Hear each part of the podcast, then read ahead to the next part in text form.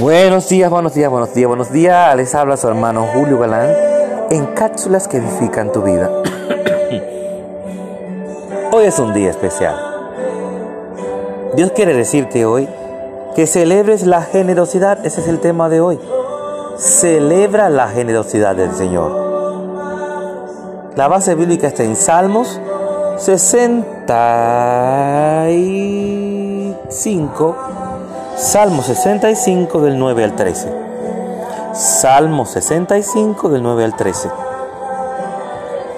Cuando habla de que celebremos, perdón, la generosidad de nuestro Dios, la generosidad en general. Una persona generosa es una persona agradecida. Es una persona que le gusta dar, le gusta bendecir a otros.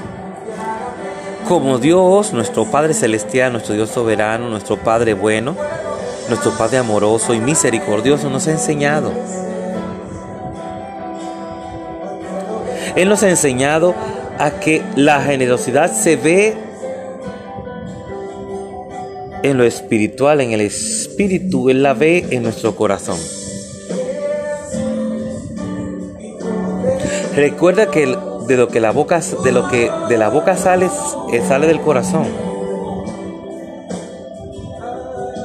¿Mm? Y si tú crees que todavía no tienes un corazón generoso, pídele al Espíritu Santo, pídele al Señor que te ayude a ser generoso. Y al mismo tiempo junto con Jesucristo celebrando y celebremos la generosidad.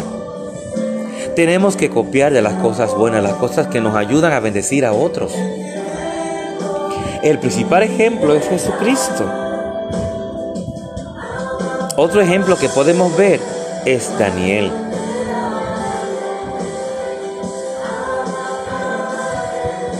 Daniel siempre estaba dispuesto a ayudar a su gente y aún no fueran de su gente, lo ayudaba como ser humano. ¿Mm?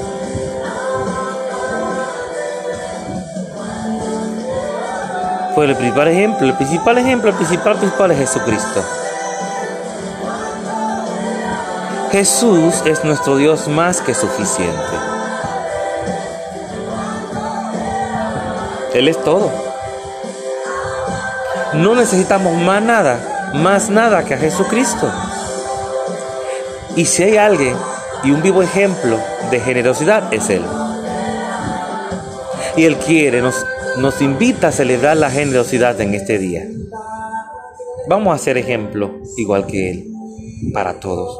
Vamos a dar sin mirar a quién. ¿Por qué mejor dar que recibir? Es de más gozo eso.